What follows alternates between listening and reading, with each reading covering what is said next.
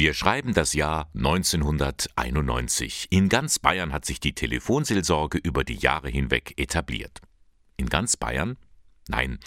Genau in der Mitte herrscht ein großer weißer Fleck. In der Region um Ingolstadt gibt es bis zu diesem Zeitpunkt keine Möglichkeit, per Telefon, anonym und kostenlos mit jemandem über seine Ängste und Nöte zu sprechen. Das soll anders werden. 1991 wurde dann ein Mitarbeiter eingestellt bei der Diözese, Franz Xaver Rupprecht, der Erfahrungen hatte in der Telefonseelsorge aus Kaiserslautern und der dann eben den Auftrag bekam, ja auch in Ingolstadt Telefonseelsorgestelle aufzubauen und einzurichten. Sagt Hans Iberl, der heutige Leiter der Telefonseelsorge in Ingolstadt. Zwei Jahre später geht es dann los. Zunächst nur tagsüber und am Abend. Mittlerweile ist dieser Dienst in Ingolstadt rund um die Uhr erreichbar. Eines der vielen Bereiche, die sich in 30 Jahren Telefonseelsorge in Ingolstadt verändert haben. Wir in Ingolstadt sind immer 24 Stunden, sieben Tage die Woche mit einem Telefon besetzt. Problem ist, wenn bei uns belegt ist, wird man weitergeleitet in sogenannten Verbünden Fakt ist aber leider Gottes auch, dass manchmal alle Stellen belegt sind, sodass man auf die Sprachplattform kommt und gebeten wird, später nochmal anzurufen.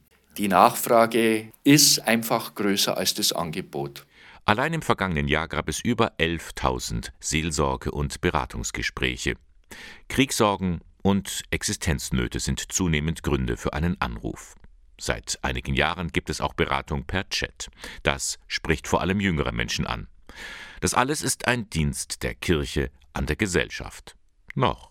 In der momentanen Lage ist es natürlich auch nicht ganz einfach, weil die beiden großen Kirchen durch zahlreiche Kirchenaustritte natürlich auch weniger Mittel zur Verfügung haben.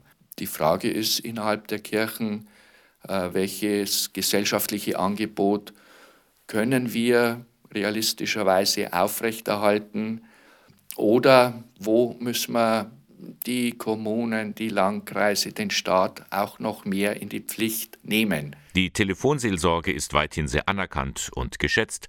Von daher wünscht sich IBAL zum 30-jährigen Jubiläum mit gleicher personeller Ausstattung weiter zu arbeiten.